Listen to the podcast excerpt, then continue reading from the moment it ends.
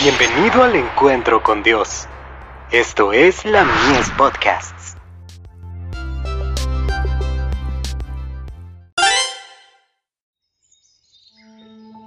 La maravillosa gracia de Dios.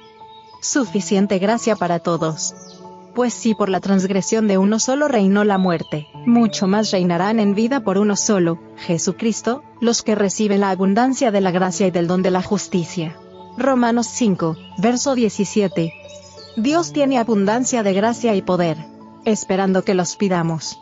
Pero la razón por la cual no sentimos nuestra gran necesidad de Él es que nos miramos a nosotros mismos en lugar de mirar a Jesús. No exaltamos a Jesús ni reposamos plenamente en sus méritos. Testimonios para la Iglesia. Tomo 5. Página 167.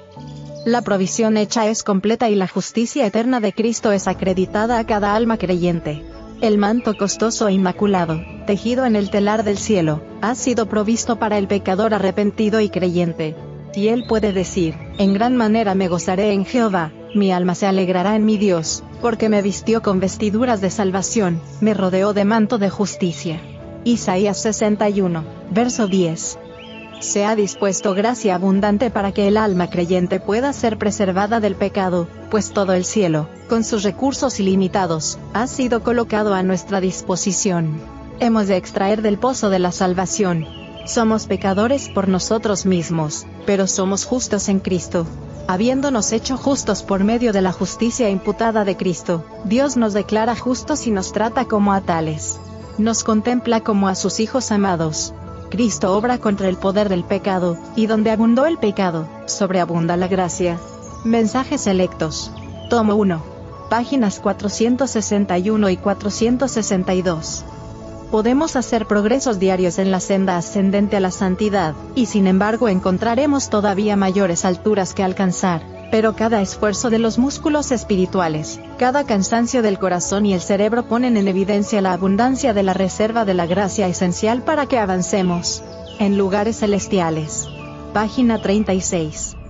Cuanto más contemplemos estas riquezas, tanto más nos posesionaremos de ellas, y revelaremos los méritos del sacrificio de Cristo, la protección de su justicia, su amor inefable, la plenitud de su sabiduría, y su poder para presentarnos delante del Padre sin mancha, ni arruga, ni cosa semejante, en lugares celestiales. Página 34. Estamos viviendo en el día de la preparación. Debemos conseguir una abundante provisión de gracia del almacén divino. El Señor ha hecho provisión para la demanda diaria. En lugares celestiales. Página 52.